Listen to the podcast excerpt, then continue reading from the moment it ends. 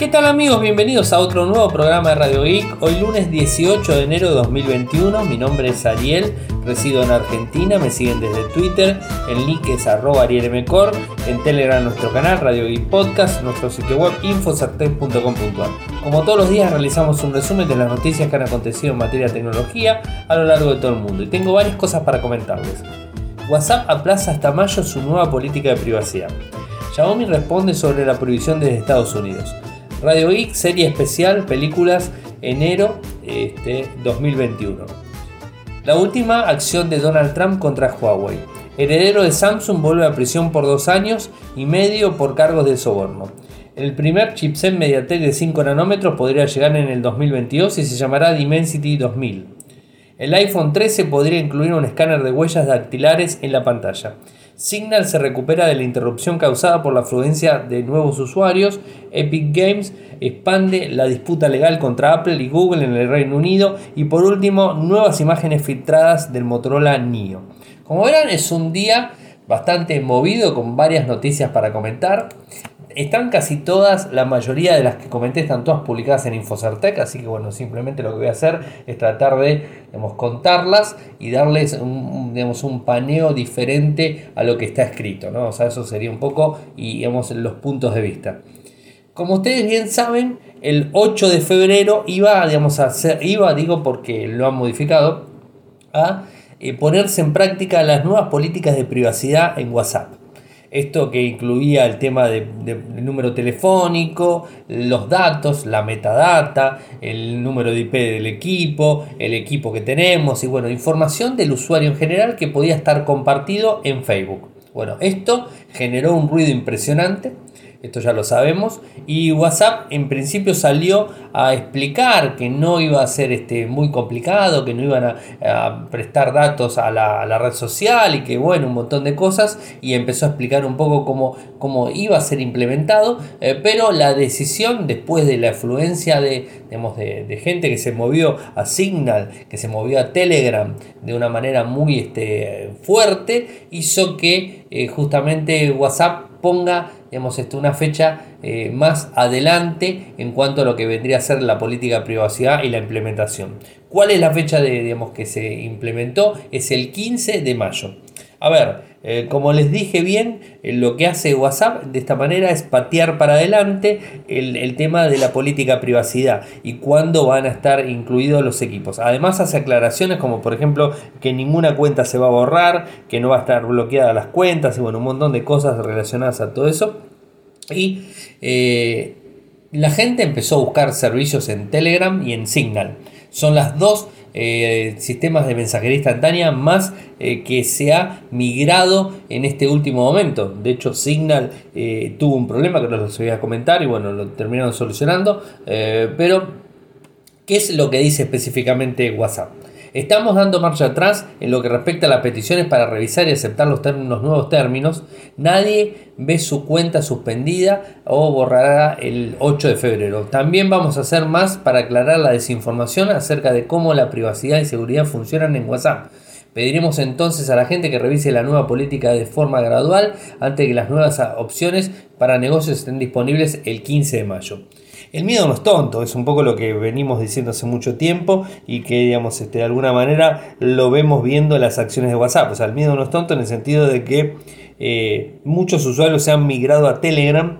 Eh, digamos, esto hizo que realmente WhatsApp empiece a pensar su, digamos, su decisión de estas nuevas políticas y también empiecen a ver que no todo es este no todo es brindar un servicio entre comillas gratuito y que estén los datos de los usuarios colgados y digamos de alguna manera lucrando con los mismos. Y la privacidad es importante. Eso es un poco lo que se pudo ver en este momento que por más que los usuarios den aceptar a todas las políticas la privacidad es importante. Si no no habría tantos usuarios que se habrían migrado a digamos que habrían pasado cuentas a Telegram y a Signal.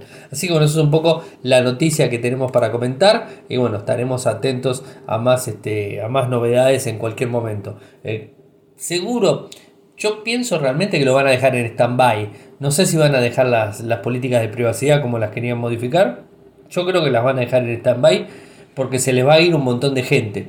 Eh, pero bueno, como siempre hay que estar atentos y esperan, expectantes a cualquier novedad que se vaya dando.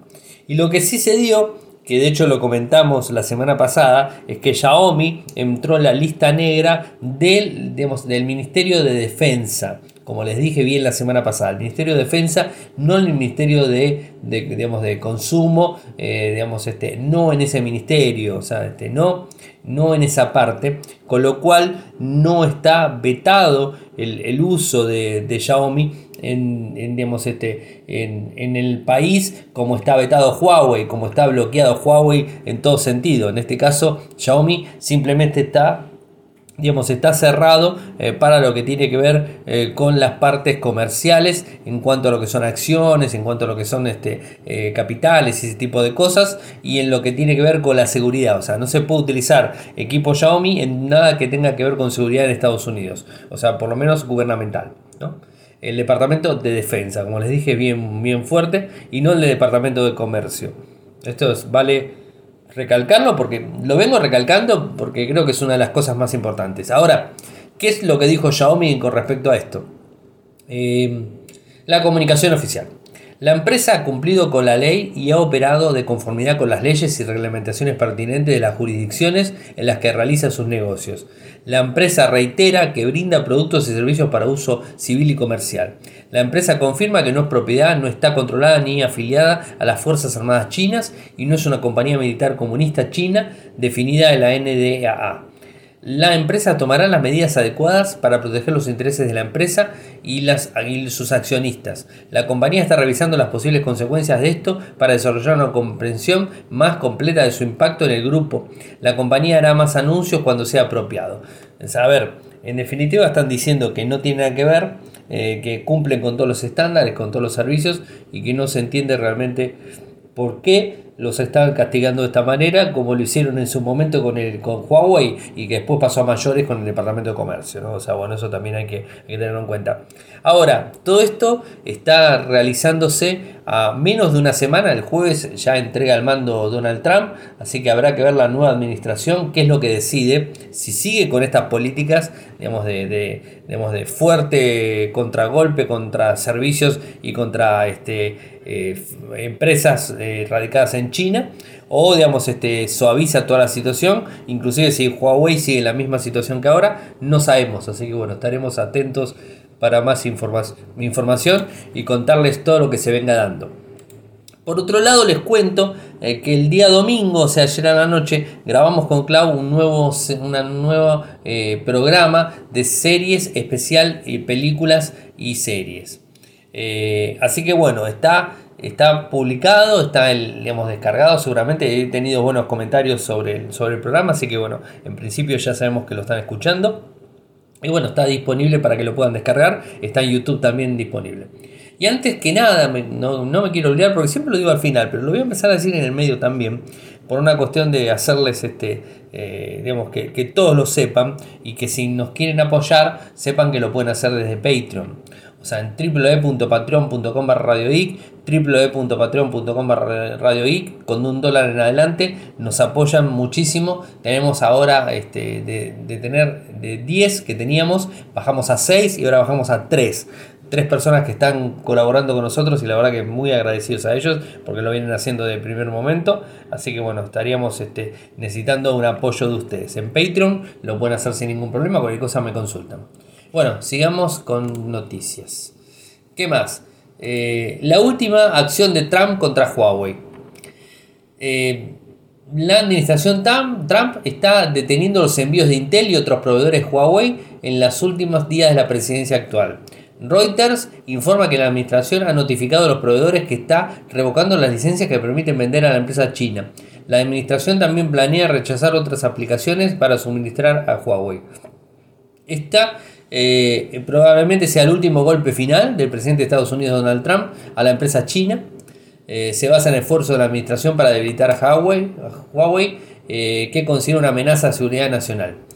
Los, este, los correos electrónicos vistos por Reuters, disculpen, Reuters, revelan que el Departamento de Comercio emitió la intención de denegar un nuevo significado de solicitudes de licencia para exportaciones a Huawei y una revocación de al menos una licencia emitida anteriormente.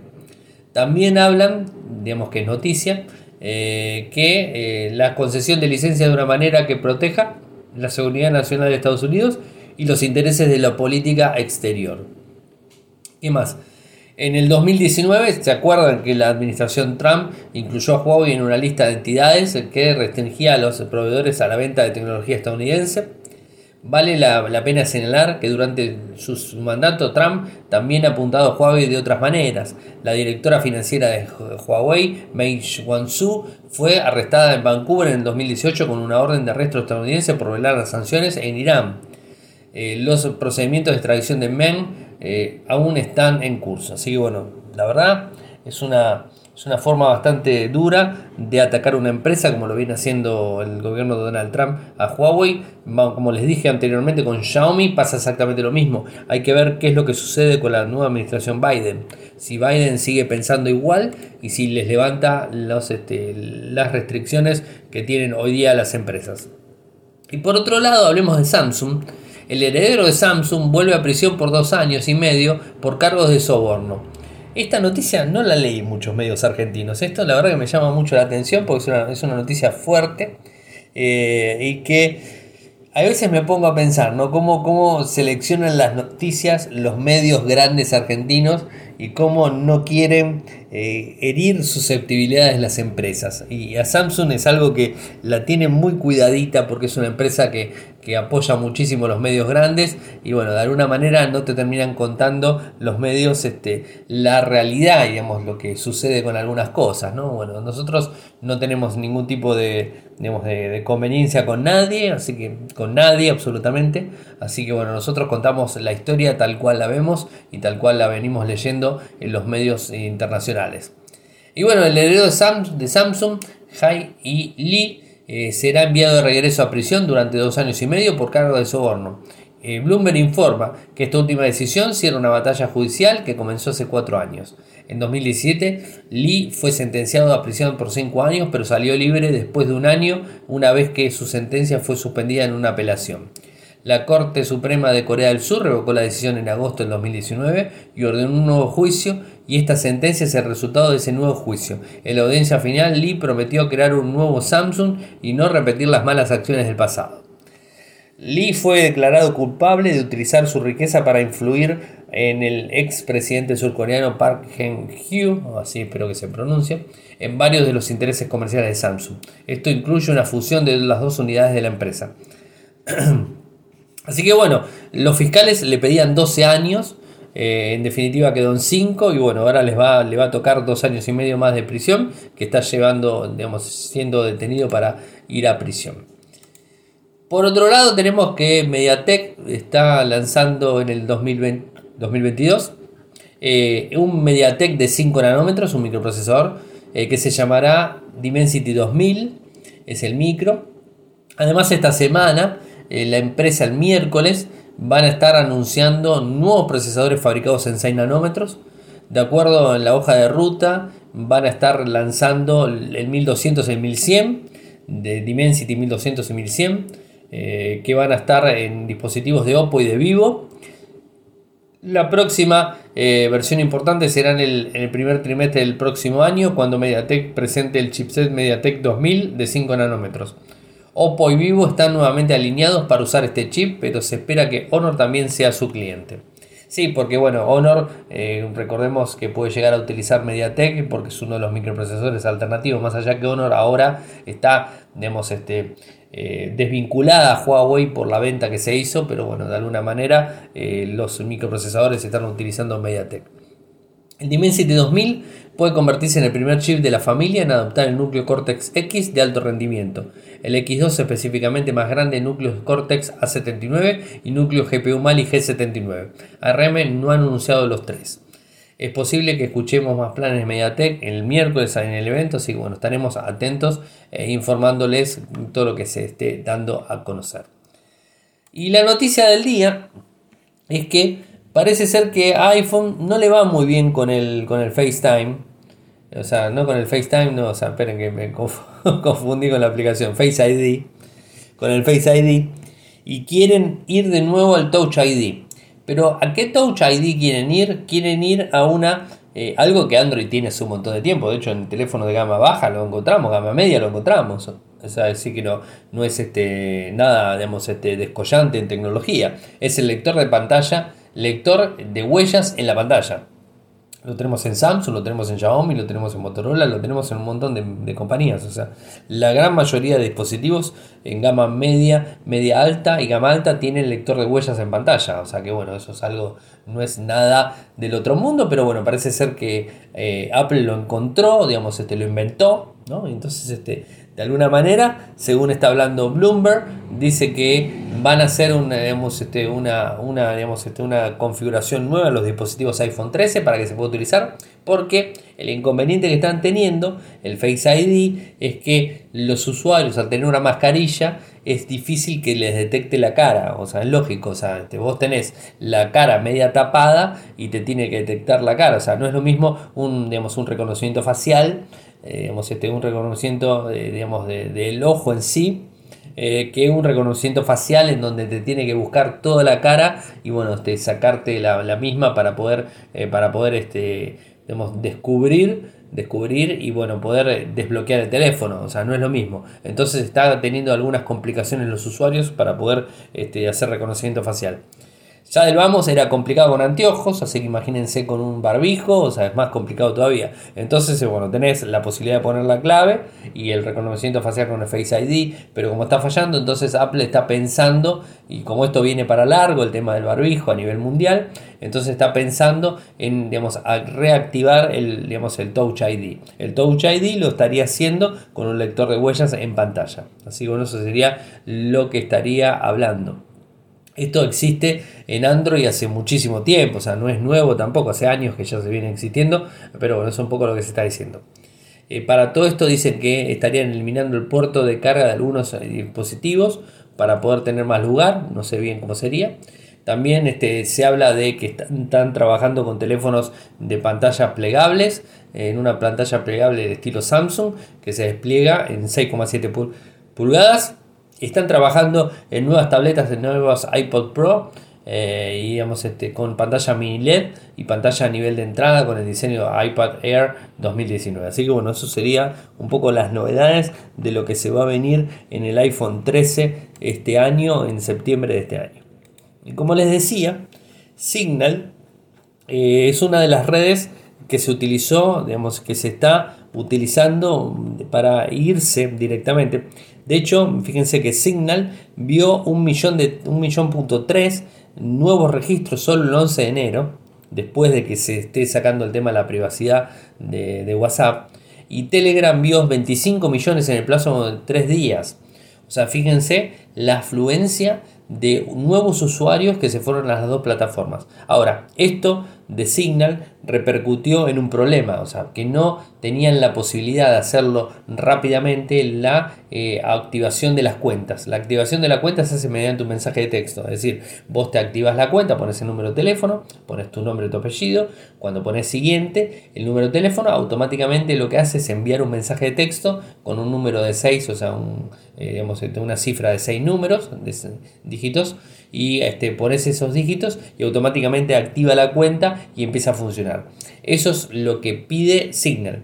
Eh, pero eso estaba fallando, o sea, tenían problemas. Entonces, bueno, ahora parece ser que ya lo han solucionado eh, y ya está funcionando perfectamente. De hecho, yo el sábado a la tarde hice la prueba en Signal, hacía mucho que tenía cuenta y que no la utilizaba realmente y me activé en Signal para, bueno, para tenerlo ahí activo por si alguien me quiere hablar por ahí, bueno, este, también estoy en Signal. Y bueno, lo que hice fue activarlo y bueno, activé mi, cuenta antigua y no tuve ningún problema. O sea que me pude activar sin problema en segundos. O sea, así que no, no, no hubo inconvenientes.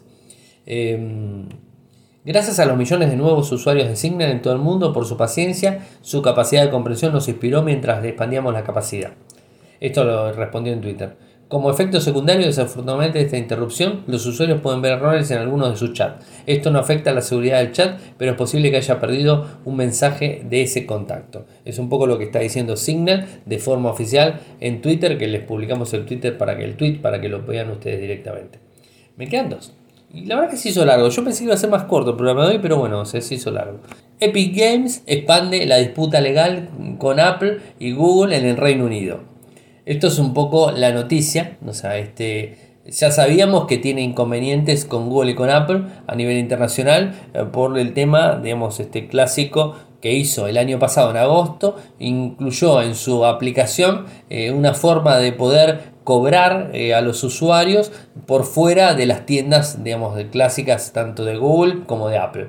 Entonces esto generó que tanto Google como Apple lo eliminen de su cuenta y de hecho eh, Apple eliminó directamente y al eliminarlo Apple de la cuenta no se puede instalar sin ningún tipo de, digamos, de, forma ahí para poder instalar eh, Fortnite. En cambio en, Android sí se puede instalar desde Fortnite, o sea de la web de Fortnite puedes descargar el APK y lo instalas sin ningún tipo de problema. Pero esto genera complicaciones para, para Fortnite en general. Y además también estaba un, un Real Engine, eh, que era otro de los problemas que la gente de Apple quería eliminar también. O sea que bueno, se generó un problema bastante grande. Ahora todo esto presentó, eh, la gente, la compañía presentó nuevas quejas ante el Tribunal de Apelaciones de Competencia del Reino Unido contra las dos compañías por decisión de eliminar Fortnite del App Store y de la Play Store. Específicamente, eh, Epic Games acusó a Apple de abusar de su posición dominante en el mercado.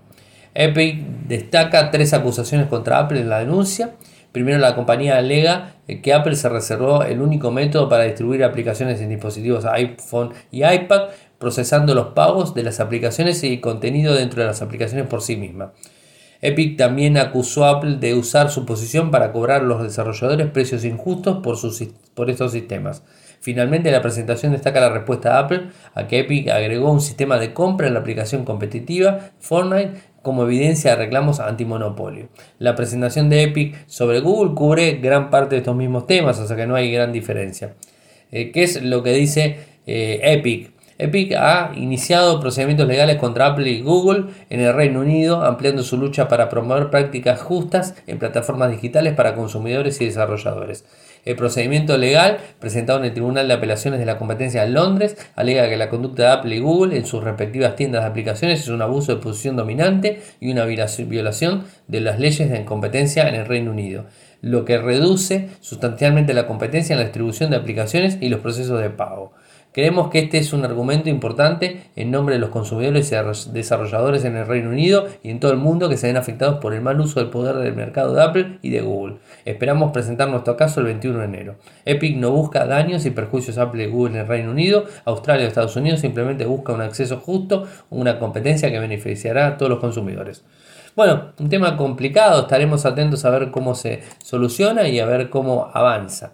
Y me queda la última, que tiene que ver con Motorola y el Motorola Neo, este dispositivo que se va a lanzar, es un equipo de gama alta de Motorola, que hoy se vieron algunas imágenes filtradas, obviamente, eh, del, diseño del dispositivo, donde por ejemplo en la pantalla pantalla digamos, este, del equipo encontramos dos, perforaciones para cámaras, una de 8 y una de 16 megapíxeles, eh, digamos, este, eso sería una de las cosas.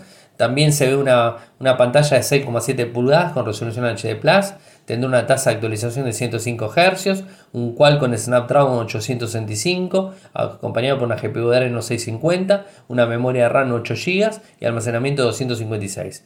Es un equipo interesante, además tiene la parte trasera un módulo de 4 cámaras, eh, en donde la principal es de 64 megapíxeles, un sensor de 8, un sensor ultra gran angular de 16 y uno de profundidad de 2. Eh, bueno, la verdad que un dispositivo interesante con Android 11 corriendo. Es un poco lo que se ve. No sabemos la fecha de lanzamiento, pero eh, seguro que no va a ser muy. No va a tardar mucho en ser anunciado. Así que bueno, estaremos atentos a las filtraciones que se vayan dando y obviamente a la información eh, oficial cuando esto esté disponible. Así que bueno, hemos llegado al final del programa, el primer programa de la semana. Eh, saben que pueden seguirme desde Twitter, el link es arroba arielmcor, en Telegram nuestro canal, Radio y Podcast, nuestro sitio web infosartel.com.ar. Muchas gracias por escucharme y será hasta mañana. Chau chau.